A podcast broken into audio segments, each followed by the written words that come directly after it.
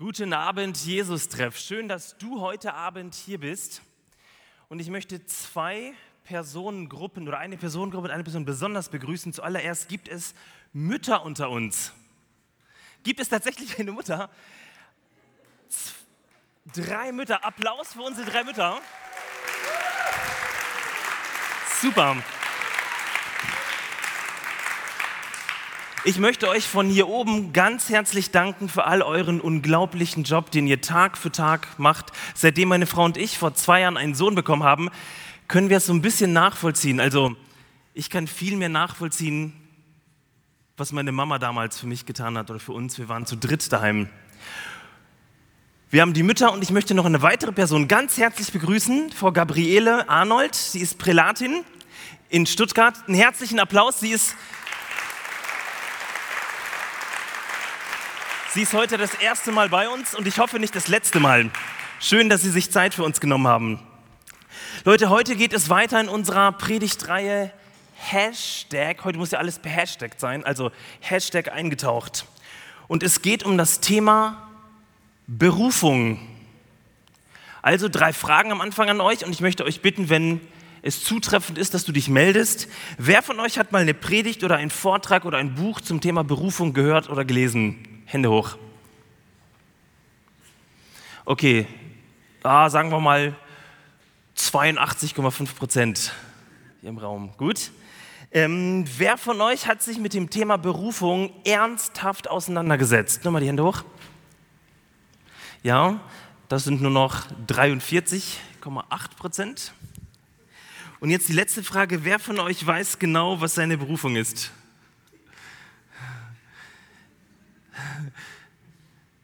Das sind maximal 4,6 Prozent der Anwesenden. Leute, das ist ganz normal. Alles völlig in Ordnung. Schön, dass du hier bist. Ich vermute, dass es den Korinthern damals genauso ergangen ist wie uns heute Abend. Darum schreibt Paulus auch acht intensive Verse an diese Gemeinde.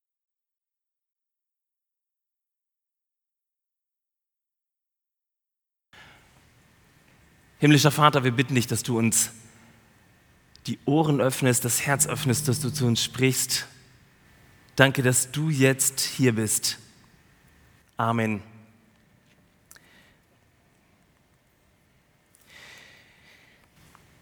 Und ich habe übrigens die Verse, die sich wiederholen, fett markiert. Du hast immer genau zuhört. Paulus schreibt in 1. Korinther 7, die Verse 17 bis 24. Grundsätzlich möchte ich sagen, jeder soll das Leben annehmen, in das Gott ihn gestellt hat und an dem Platz bleiben, an dem er war, als Gott zu ihm, ihn zum Glauben rief. So ordne ich es in allen Gemeinden an. Darum soll jemand, der nach jüdischem Gesetz beschnitten wurde, sich auch als Christ zu seiner Beschneidung bekennen. Wurde er aber nicht beschnitten, soll er die Beschneidung nicht nachholen. Im ersten Gottesdienst macht er jemand in der ersten Reihe so, puh. Denn Gott kommt es nicht darauf an, ob wir beschnitten sind oder nicht. Bei ihm zählt allein, ob wir nach seinen Geboten leben. Jeder soll Gott an dem Platz dienen, an dem ihn Gottes Ruf erreichte.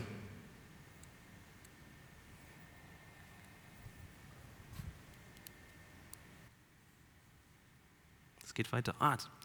Bist du als Sklave ein Christ geworden, mach dir deswegen keine Sorgen. Kannst du aber frei werden, dann nutze die Gelegenheit. Wer als Sklave Christus gehört, der ist von ihm aus der Sklaverei der Sünde freigekauft worden. Ein freier Mann aber, der dem Herrn gehört, ist dadurch ein Sklave von Christus. Christus hat euch freigekauft. Ihr gehört jetzt allein ihm. Lasst euch nicht wieder von Menschen versklaven wieder fett gedrückt. Deshalb, liebe Brüder und Schwestern, soll jeder an dem Platz bleiben, an dem er war, als Gott ihm zum Glauben rief. Dort soll er in Verantwortung vor Gott seinen Dienst tun. Meine zwei Überschriften für heute, auch mit Hashtag. Gott taucht in uns ein. Oder im Fachterminus, wie es so unter Theologen heißt, einfach Berufung. Einfach Berufung. Wer bist du eigentlich? Wer bist du? Ich kenne nicht alle, die hier sitzen, aber wenn dir jemand diese Frage stellen würde, wer bist du? Wie würdest du in wenigen Sätzen antworten? Und wenn du überhaupt antworten würdest, was würdest du dann sagen? Wisst ihr, ich glaube, die Antwort hängt ganz stark davon ab, in welcher Lebensphase du dich gerade befindest und welche Lebensumstände dein Leben ausmachen. Also wenn du mich fragen würdest, Martin, wer bist du eigentlich, dann würde ich spontan sagen, okay, ich bin knackige 29 Jahre alt, forever 29. Ich bin Pastor, Diplom-Theologe, ich arbeite im Jesus-Trepp, verheiratet, ein Kind. Vor 20 Jahren hätte ich wahrscheinlich was ganz anderes gesagt. Ich wäre dann dementsprechend neun Jahre alt gewesen, hätte mein Zivi gemacht, Beziehungsstatus schwierig. Wisst ihr, unsere Umstände definieren uns. Unser Beruf definiert uns, unsere familiären Verhältnisse definieren uns, unser Alter, unser sozialer Stand, unsere Gesundheit und ich bin ganz sicher, dass die Meinung anderer dich genauso definiert. Und dann fragen wir aus so einer recht unsicheren Haltung ganz häufig Gott, wozu bin ich eigentlich hier? Das heißt, wir machen unsere Berufung an den äußeren Dingen unseres Lebens fest. Und das ist ja ganz klar, wenn die äußeren Dinge im Leben besser sind, dann fühlen wir eine bessere Berufung, oder? Ist es nicht ganz häufig so? Zum Beispiel fühle ich, dass der gute Theologe Rob Bell, kennt ihn jemand von euch? Kurz Hand hoch. Seine Podcasts werden hunderttausendfach wöchentlich gehört und seine Bücher wahrscheinlich auch verkauft hunderttausendfach, dass er irgendwie viel berufener ist als ich. Meine Podcasts hört niemand. Ich habe auch keine.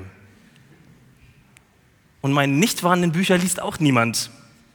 Oder der gute, bekannte Bill Heibels, ich habe jetzt auch sein neuestes Buch in der Hand.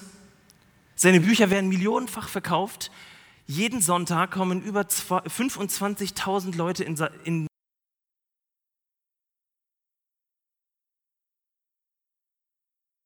fühlt sich für mich berufener an als ich. Wisst ihr, und wenn ihr religiös unmusikalische Menschen nach ihrem Calling fragt, das ist das typische Wort in der englischen Sprache dafür, ja, woran macht man denn das fest? Dieses, Calling bei ihnen im Leben. Doch ganz häufig daran, an Einfluss, Kohle, Erfolg und Bekanntheit, oder? Paulus stellt dir heute eine Frage, bei der es seiner Meinung nach um Berufung geht. Wer bist du? Und du merkst schon anhand der Frage, dass, dass er einen vollkommen anderen Zugang hat zu dieser Frage. Und mein Wunsch an dich heute Abend ist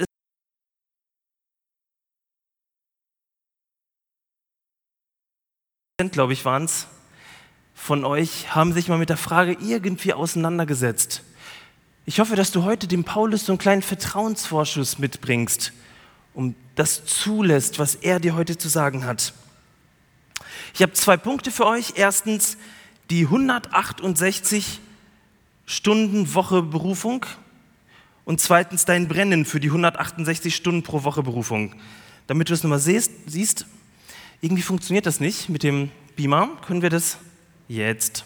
Ups, jetzt funktioniert es doppelt. Die 28 Stunden pro Woche Berufung, das ist mein erster Punkt.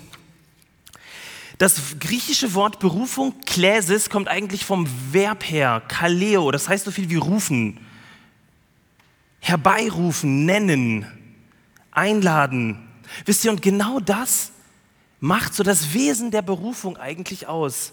Wir denken bei Berufung immer an große Dinge. China-Missionar, und bei Gott ist es was ganz anderes. Berufung bedeutet, er kommt zu uns. Er kommt zu uns. Das ist die Bewegung. Wir sind schnell dabei zu fragen, wofür brenne ich? Merkt ihr, das ist eine andere Richtung. Was macht mir Spaß? Da geht es von mir weg. Paulus beginnt mit Gott. Er beruft.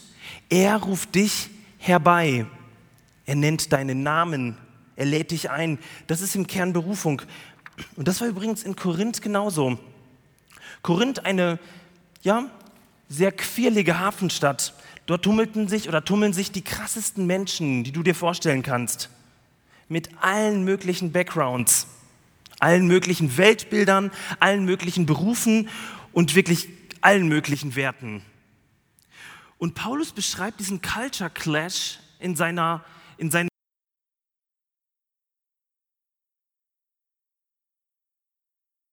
das Fleisch mittags auf dem Markt kaufen und sich keinen Kopf machen, woher das Fleisch kommt, sehr wahrscheinlich von einem Götzenopferaltar, die sagen, so what, kurz von beiden Seiten im Grill, maximal anbraten, dann für 80, äh, für bei 80 Grad oder 100 Grad für 10 Minuten im Backofen durchziehen lassen, Gott dafür danken, hm, Njami, wird mein kleiner Sohn sagen, Njami. Und es gibt auf der anderen Seite die ganz ängstliche Fraktion. Das sind Leute, die wahrscheinlich Panik hatten, dass sie von innen okkult werden, wenn sie dieses Fleisch essen.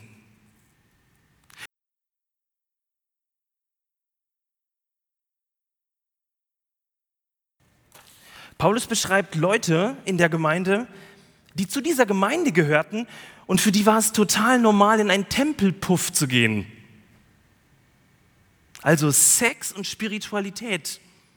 Das war übrigens in vielen Religionen relativ normal, das Gefühl von Einheit, von Intimität und dieser unglaublichen Glücksgefühl, richtig transzendent, kann man fast sagen, grenzenlos freizügige Leute. Und dann gibt es auf der anderen Seite Leute in der Gemeinde, die vollkommen auf Sex verzichteten, ihre Gedanken ständig reinigten, um ganz auf Gott fokussiert zu sein. Also da gibt es eine Gemeinde mit maximal freizügigen Leuten und Leuten, wie nennen wir sie, die Sexfreien. Paulus beschreibt sogar Gemeindemitglieder, die Sklaven waren in der Gemeinde in Korinth. Leute, ein Sklave war Eigentum eines Besitzers. Sklaven wurden gekauft und verkauft. Sklaven wurden vererbt, verliehen und mit ihnen wurde etwas, wurde das gemacht, worauf der Besitzer gerade mal eben Lust hatte. Und es gab auf der anderen Seite die Ultrareichen, die haben nicht gearbeitet, die ließen für sich arbeiten. Und wahrscheinlich, vielleicht hatten sie sogar Sklaven. Gott beruft die Reichen und Schönen und genauso die gesellschaftlich für fast wertlos erachteten Sklaven. Und da gab es die Intellektuellen, die vollkommen Ungebildeten, es gab Frauen, Männer und Kinder, Junge und Alte, also eine total bunte Gemeinde. Und nun geschieht das, was Berufung ist. Das ist der Kontext des Korintherbriefes. Gott taucht in uns ein. Gott taucht in uns ein. Merkt ihr? Und dann spielt das, woher wir kommen, wie unsere Lebensumstände sind, überhaupt keine Rolle mehr. Die vollkommen unterschiedlichen Biografien, Lebensumstände, der soziale Status, die eigenen Werte, der persönliche Erfolg spielen keine Rolle, sondern nur das eine zählt bei der Berufung. Gott taucht in uns ein. Und nach Paulus definiert genau das die Gemeinde in Korinth und das definiert dich. Während wir oft darüber nachdenken und uns definieren, wo wir einzigartig sind und was wir für die Welt oder für Gott tun können, also am besten erfolgreich sein und das mit den schärfsten Fotos auf Instagram posten, sagt Paulus, Gott kommt in deinen Alltag und er macht deinen Alltag, deinen ganzen Alltag heilig. Leute, das ist Berufung. Er kommt in den Alltag von den Religiösen und erst er macht ihren Alltag heilig. Nicht die Schnippschnapp-Beschneidung oder das Einhalten von Gesetzen. Er kommt in den Alltag der absolut religiös unmusikalischen und er macht ihren ganz unreligiösen Alltag göttlich. Gott beruft und kommt in den Alltag von Reichen und genauso von Sklaven und macht beide zum Tempel des Heiligen Geistes er macht ihren Alltag zum Gottesdienst. Genau das beschreibt Paulus in Römer 12. Leute, und jetzt wird es spannend. Wir Christen sitzen ja bequem immer, ne? Auf bequemen Stühlen. Und wenn man solche Predigten hört, sagen wir, mm, kenne ich. Und dann machen wir genau das. Das ist leider nicht grün geworden. Geht zurück, ne? Kleine Eskalation am Beamer. Irgendwie will es nicht. Genau das. Das ist leider nicht grün, deswegen habe ich das ausgedrückt. Kennt ihr dieses Emoji, dieses grüne? Wir machen immer so ein Emoji hinter so einer Aussage. Ja, kenne ich. Zack, zack, Emoji dahinter. Berufung kenne ich. Ich glaube, meiner Meinung nach ist das echt zu voreilig. Es gibt nach Paulus, und das könnt ihr übrigens auch bei vielen anderen Theologen nachlesen, zum Beispiel bei Luther, keinen Beruf und keine Alltagssituation, die besser oder schlechter für Gott geeignet wäre oder für seine Berufung. Gott bewertet deinen Job nicht, es kennt ihn nicht und sagt, okay, aber schau mal, Lukas, nur Missionare sind berufen, nur die Pfarrer, nur eine Prälatin zum Beispiel oder nur die Erfolgreichen. Wisst ihr, deine Berufung geschieht zuallererst in den allertiefsten Tiefen deines Lebens und die macht dein Leben dort zu einem Gottesdienst. Hast du das je so für dein Leben verstanden? der tägliche Gottesdienst von Eltern, kurze Nächte, vollgeschissene Windeln, Wäscheberge bezwingen, Einkäufe erledigen und das Krasse ist, jeder Tag ist gleich. Oder dein Arbeitsgottesdienst. 40, 50, 60, vielleicht sogar 70 Stunden auf der Arbeit, die Computertastatur fest in der Hand, ein Meeting nach dem anderen absitzen, To-Dos abhacken, Erwartungen erfüllen. Ach, das zu laute Telefonieren der Kollegin, die oberflächlichen Gespräche, der tägliche Gottesdienst zu Hause, du und deine Hobbys und dann zwischendurch aufräumen, im schönen Stuttgarter Stau Zeit verbringen vielleicht deine Einsamkeit. Wisst ihr, nicht nur unsere fett gestylten Jesus-Treff-Gottesdienste mit einer professionellen Band, einem begeisternden Moderator und einem dauergrinsenden Prediger. Ja, das sind Gottesdienste. Das sind die zwei Stunden in der Woche, die du hier verbringst. Ein Mini-Ausschnitt zu all dem, was eigentlich dein Alltag ist. Aber was passiert an den 166 Stunden in deinem Alltag? Das Wesentliche, das Harte, die Herausforderungen, die inneren Kämpfe, die Lehre und all die Momente, die du niemandem laut sagen, geschweige denn posten würdest, finden genau dort statt, wo Gott dich beruft. Wisst ihr, wir haben im Februar als Jesus-Treff-Leitungsteam eine kleine Reise unternommen. Wer von euch war schon mal in London? Hand hoch. Hm, das sind 75 Prozent hier. Sehr gut. Wir haben in London eine Partnergemeinde, die St. Mary's. Die waren letztes Jahr auf der Gemeindefreizeit und wir wollten sie besuchen. Wir wollten sehen, wie sie ihre Gottesdienste feiern, wie sie das so machen, eine junge, quirlige Gemeinde. Und ihr seht es hier an der Stelle, wir waren am Stuttgarter Flughafen, mein Sohn, meine Frau. Hinten sieht man den Rücken von Caro Wolf aus der Gemeindeleitung. Und auf der Seite hinter der Kamera, also vor der Kamera, die Sarah Kolti, die man nicht sieht, direkt auf den Treppenstufen zum Flugzeug. Wir sind mit zwölf Personen, zwei Kinder dabei, auf so eine richtige Abenteuerreise als Leitungsteam gestartet. Eigentlich super. Das Beste, was man machen kann. Und wisst ihr, an so einer Reise ist immer der erste Abend der beste. Warum? weil alle noch voll gut drauf sind, alle haben eine haben ganz hohe Ideale, das wird eine super Reise, alle sind hoch motiviert und keiner musste eine Nacht in diesem Hotel übernachten, den wir dann übernachtet haben, keine Fenster, sechs Quadratmeter. Also ihr wisst, der erste Abend, den muss man mitnehmen, muss man genießen. Und so sind wir, wir sind mittags in Stuttgart geflogen und sind dann nach London geflogen, angekommen, im Hotel eingecheckt und sind kurz durch London durch. Abends kam ein Hüngerchen, so gegen 18 Uhr. Also, also haben wir beschlossen, gehen wir zu GBK. Wer von euch kennt GBK? Gourmet Burger Kitchen. Sehr gut, eine super Adresse in London. Wir sind hin, haben vorher kurz angerufen, einen Platz reserviert für zwölf Personen. Und dann als wir uns gerade hingesetzt haben, jeder so seinen Burger individuell gestaltet und belegt hat, fängt mein kleiner Sohn an zu schreien. Nun ist es beim Zweijährigen äußerst schwierig zu sagen, mein Schatz, Papa hat Hunger jetzt beruhig dich doch mal, wir essen kurz und dann machst du schön Bubu. Stattdessen hatte ich nämlich meiner Frau versprochen, weil ich null damit gerechnet hatte, dass ich an diesem Abend den Kleinen ins Bett bringe und die Nacht auf ihn aufpasse, sprich das Fläschchen bringe. Und plötzlich bekommt mein Sohn Chris einen Schreianfall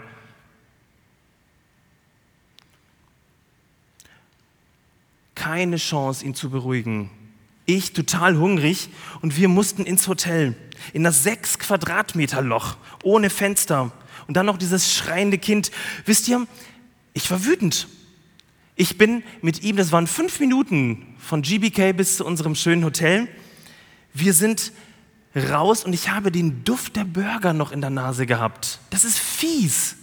Das Leitungsteam vom Jesus-Treff sitzt dort und die werden den besten Abend dieser Reise haben und ich muss meinen kleinen schreienden Sohn hungrig ins Bett bringen und kann dann nicht einfach raus. Wisst ihr, wir sind los und ich habe ich hab mich geärgert. Ich habe, das war so ein Pendeln zwischen Ärgern und Selbstmitleid. Ich bin doch auch ein Leiter vom Jesus-Treff. Ich will dahin. In diesem fünfminütigen Weg von GBK zu diesem Hotel, so mitten in mein Selbstmitleid, in meine Selbstgespräche hinein, habe ich plötzlich einen Impuls bekommen. Einen Impuls vom Heiligen Geist. Das passiert bei mir eigentlich nicht so häufig, deswegen hat mich das sehr überrascht. Ich hatte diesen ganz schrägen Gedanken, Martin, das ist jetzt genau dein Gottesdienst. Martin, genau das ist dein Gottesdienst. Und ich sagte, nee, ganz bestimmt nicht. So innerlich, ihr kennt das ja, weil man in so einer rebellischen äh, Phase ist. Martin, das ist jetzt genau dein Gottesdienst. Dieser Gedanke hat mich ehrlich schockiert. Mitten in meiner Rebellion, meinem Selbstmitleid. Wisst ihr, aber anstatt mich darüber zu ärgern, dass ich hungrig um 19 Uhr am ersten Abend aufs Hotelzimmer muss, den Duft der gebratenen Burger noch in der Nase, und eben nicht mit dem Leitungsteam um die Häuser ziehen kann, habe ich ganz versucht, ganz bescheiden versucht, diesen Gottesdienst zu zelebrieren und ihn wahrzunehmen. Und zwar indem ich die kalte Milch unter warm fließendem Wasser zehn Minuten erwärmen musste. Indem ich meinen Sohn gewickelt habe, indem ich ihm liebevolle, nicht genervte Worte gesagt habe, indem ich sein warmes, weiches Köpfchen gestreichelt habe. Ich möchte dir heute zusprechen im ersten Predigtpunkt in den 168 Stunden Alltag in deiner Woche sorgt sich der dreieinige Gott um dich. Das Licht der Welt, Jesus selbst, strahlt in dir und durch dich. Nimmst du das eigentlich wahr? Sein Geist tröstet dich ohne eine Gegenleistung von dir zu fordern. Spürst du's? Sein Geist erinnert dich, dass du ein geliebtes, ein berufenes Kind Gottes bist. Ist dir das eigentlich im Alltag bewusst? Sein Geist schafft in dir eine Lebensquelle, die nie versiegt. Auch nicht, wenn du in Arbeit und Stress und Frust irgendwie versinkst. Glaubst du das? Deswegen der erste Punkt, und das ist mir so wichtig, Paulus hat das dreimal in seinem Text beschrieben. Gott beruft dich zuallererst, deinen Alltag zu lieben.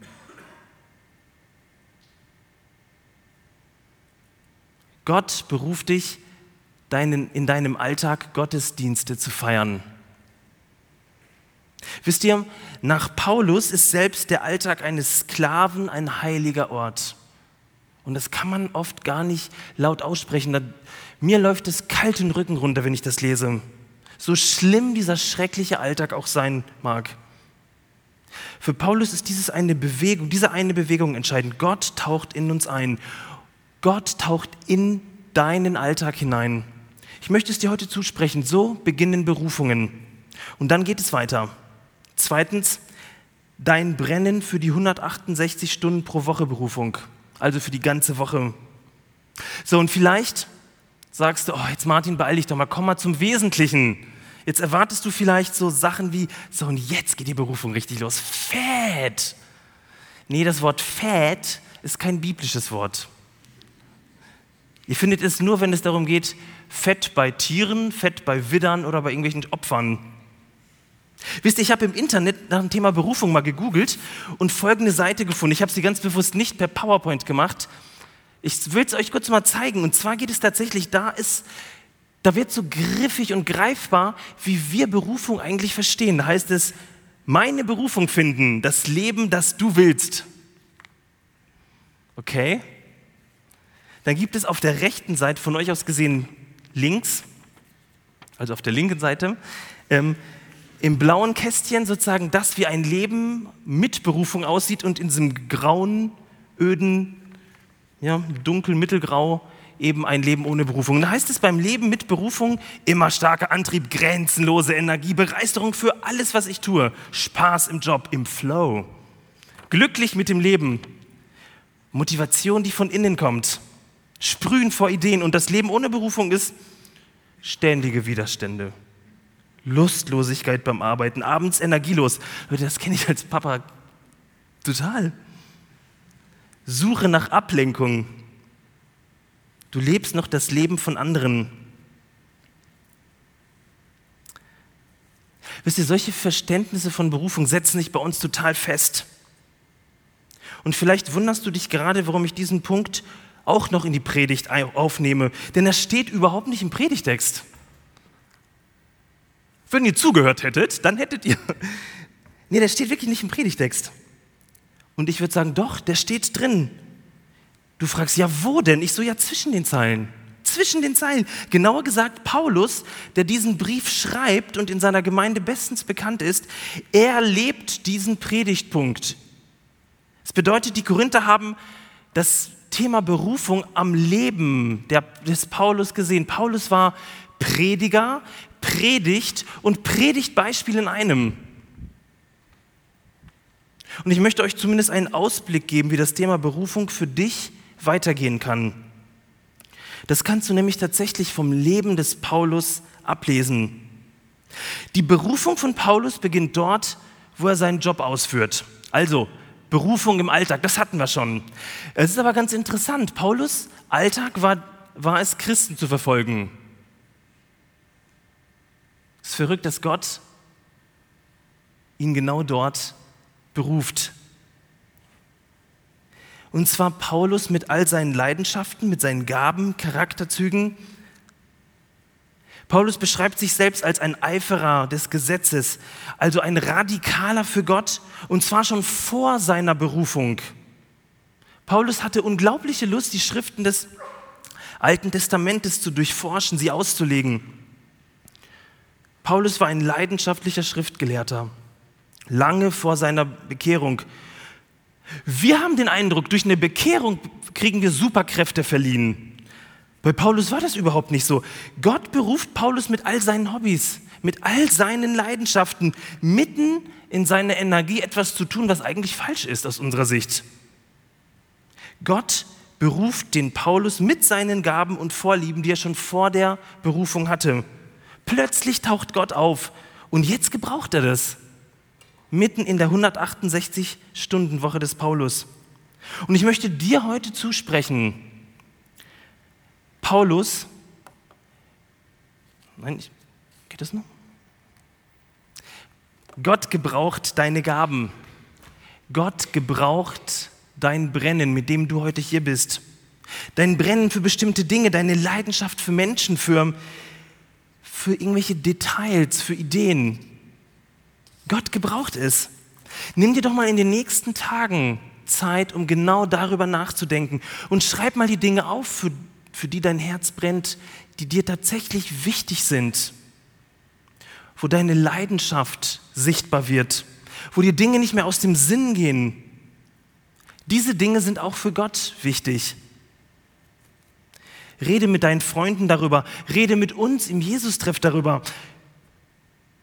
Wir wollen für dich und dein Brennen und für deine Gaben hier im Jesus-Treff Raum schaffen. Du musst damit nicht allein bleiben. Wisst ihr, wir denken gerne, dass es für berufene Menschen eigentlich nur eine Richtung gibt, bergauf. Von einem Erfolg zum anderen. Kennst du eigentlich die Geschichte des Paulus? Kennst du die Geschichte? Paulus Berufung beginnt damit, dass er nach seiner Berufung für etliche Jahre erstmal irgendwie in der Versenkung verschwindet. Ich habe noch in so einer theologischen äh, Dings nachgelesen und dann beschreibt ein, ein Theologe, dass Paulus für 14 bis 16 Jahre weg war. Darüber erfahren wir nicht viel. Aber solche Details überlesen wir einfach gerne, weil wir tatsächlich glauben, eine Berufung geht easy, flow. Gott könnte Paulus zig Jahre, damit er wachsen kann, in denen er seine Berufung vorbereiten kann. Bei Paulus waren es 14 bis 16 Jahre, bei Mose waren es 40 Jahre, die er als geflohener Prinz aus Ägypten die Schafe seines Schwiegervaters gehütet hat, bis Gott ihn am brennenden Dornenbusch angesprochen hat. Hast du eigentlich Zeit? Gott hat sie. Gott hat sie. Gott hat sie, wenn es um deine Berufung geht.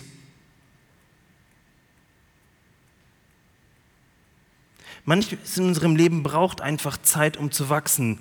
Im Herzen, im Verstand, aber vor allen Dingen in der Liebe. Das ist ja unser Jesus-Treff-Motto, unsere Identität. Gemeinsam in der Liebe wachsen. Hier können wir es einüben. Gemeinsam in der Liebe, gemeinsam in unserer Berufung wachsen. Für manche Begegnung bereitet dich Gott erst vor. Bei anderen Dingen, die kannst du gleich in die Tat umsetzen. Aber wie gesagt, die Berufung ist kein Dauerflow. Das geht nicht nur immer easy von der Hand. Ja, das kann es auch. Das kann auch so sein. Aber es geht bei einer Berufung ganz häufig, und das könnt ihr am Leben des Paulus sehen, die Komfortzone zu verlassen. Raus aus dieser Sicherheit, wo alles entspannt dahergeht. Ein Risiko einzugehen. Paulus beschreibt Folgendes im 2. Korinther 11 und ich möchte, dass du da mal zuhörst, wie riskant seine Berufung war. Paulus vergleicht sich und schreibt dann im Kapitel, ich bin öfter im Gefängnis gewesen und häufiger ausgepeitscht worden. Viele Male hatte ich den Tod vor Augen. Fünfmal bin, habe ich von den Juden die 39 Schläge erhalten. Dreimal wurde ich von den Römern mit Stöcken geschlagen und einmal hat man mich gesteinigt. Dreimal habe ich Schiffbruch erlitten, einmal trieb ich sogar einen Tag und eine ganze Nacht hilflos auf dem Meer. Auf meinen vielen Reisen bin ich immer wieder in Gefahren geraten, durch reißende Flüsse, durch Räuber. Ich wurde von meinem eigenen Volk bedroht, ebenso wie von Nichtjuden. In den Städten wurde ich verfolgt, in der Wüste und auf dem Meer bangte ich um mein Leben. Und wie oft wollten mich Leute verraten, die sich als Christen ausgaben. Mein Leben war voller Mühe und Plagen. Oftmals habe ich Nächte durchwacht. Ich kenne Hunger und Durst. Ich musste häufig ohne Essen auskommen und war schutzlos ja ohne Hamburger, ne? und war schutzlos der Kälte ausgeliefert. Aber das ist noch längst nicht alles. Tag für Tag lässt mich die Sorge um alle Gemeinden nicht los. Leute, auch das ist Berufung. Berufung, Verantwortung, Berufung, die Komfortzone zu verlassen. Und das kann ziemlich krass sein, wenn du dich deiner Berufung stellst. Was ist deine jetzige Komfortzone im Moment? Was schützt dich, einen Schritt weiter zu gehen? Und du merkst, eigentlich will ich das. Mein Herz zieht mich, aber auf dem Sofa ist auch schön. Und der allerletzte Gedanke, wie sieht es eigentlich mit Job und Berufung aus? sieht denn das eigentlich aus? Ist das deckungsgleich? Aber auch hier können wir von Paulus lernen. Es gab Dinge, die selbst so ein Menschengewinner und Vollgasprediger wie Paulus tun musste, die auf den ersten Blick nichts mit seiner Berufung zu tun hatten. Wisst ihr eigentlich, was Paulus von Beruf war? Lauter! Zeltmacher. Paulus war Zeltmacher. Und es ist ganz interessant, dass in Apostelgeschichte 18, als er gerade in Korinth, also in der Gemeinde, an die er schreibt, war und Zelte gemacht hat, um der Gemeinde nicht auf der Tasche zu liegen, Paulus auch das Thema Berufung mit einbringt. Paulus, der große Berufene, hat einen ganz normalen Job. Warum? Weil dich Gottes Berufung nicht aus der Welt entrückt, sondern einen Blick für den Alltag weitet und weil manchmal ein Leben finanziert werden muss. Das heißt, wenn du einen Job hast, indem du sagst, also das ist definitiv nicht meine Berufung, dann ist das wahrscheinlich wie bei Paulus.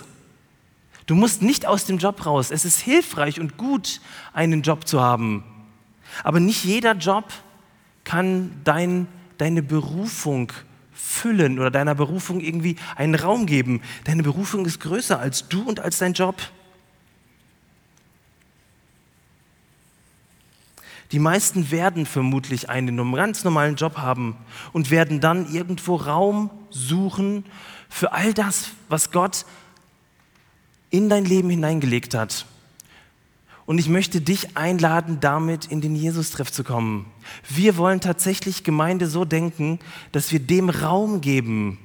Wir haben letzten Montag als Leitungskreise, Gemeindeleitung und Bereichsleitung damit angefangen zu fragen, wofür brennst du? Das war eine ganz ungewöhnliche Frage für unsere Leiter. Wofür brennst du? Wir haben das ganz häufig so, dass wir eine Liste anfertigen und die Dinge müssen gemacht werden. Dann fragen wir, wer macht's? So funktioniert Gemeinde ganz häufig. Wir wollen fragen, wofür brennst du? Vieles muss auch gemacht werden, definitiv. Aber diese, dieser Berufung, den Gaben Gottes in deinem Leben Raum geben, das wollen wir wollen das tatsächlich lernen. Und ich möchte dich jetzt in einem absolut letzten Teil einladen, all das, was du gehört hast, ins Gebet zu bringen, mit Gott darüber zu reden. Das Worship-Team jumpt eben kurz auf die Bühne und legt schon mal ganz leise los mit dem Piano. Und ich möchte euch einladen, aufzustehen und während der nächsten zwei Songs diese Gedanken mit Gott zu besprechen. Die Frage, wer bist du? wer bist du? Und diese Frage und diese Erkenntnis, dass Gott in deinen 168 Stunden Alltag hineinkommt, also in jede Stunde deines Alltags. Was bedeutet das für dich? Was bedeutet das für deinen Job, für deine Beziehung, für, dein, für deine Hobbys? Und ich möchte dich einladen, dass du vielleicht neu hineinhörst und das mit Gott besprichst wofür du eigentlich brennst. Lasst uns aufstehen, mit Gott reden. Ich möchte am Anfang beten.